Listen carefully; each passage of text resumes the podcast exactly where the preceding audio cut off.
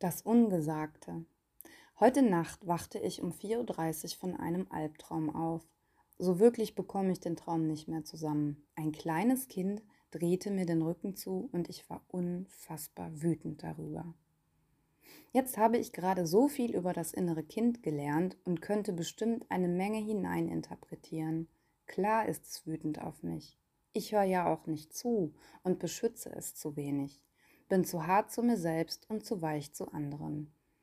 Aber ich glaube, es ging um etwas anderes in meinem Traum. Während ich aufwachte, spielte ein ganz anderer Film weiter.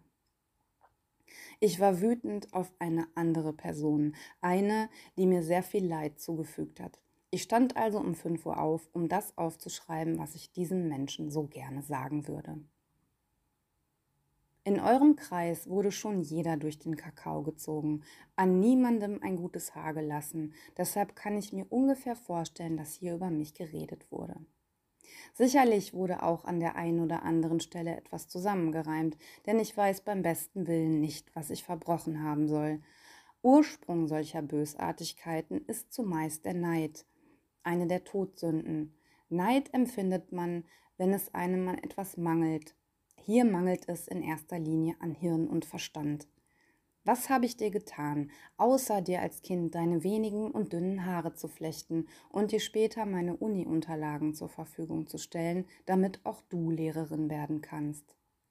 Was habe ich dir getan, damit du so viel böses Gift gegen mich versprühst, bei einer ganzen Gruppe von Menschen? Dafür sorgst, dass ich gehasst, gemobbt oder wenigstens misstrauisch beäugt werde gar nichts. Clever warst du immerhin, als du niemals einen Grund für deinen Hass angegeben hast. So kann man dir zumindest strafrechtlich nichts zur Last legen. Aber das gezieltes Mobbing unter Grundschulpädagogen und dann noch von jenen, die meinen, dem lieben Gott besonders nahe zu stehen, ausgeübt wird, finde ich mehr als fragwürdig. Na sagen wir abartig. Karma regelt das. Ach, hat es ja schon, denn zum Neid gesellt sich offenbar eine weitere Todsünde, die Völlerei. Wahrscheinlich ist mein inneres Kind doch nur wütend auf mich, weil ich es nicht gesagt habe. Das kann ich echt verstehen.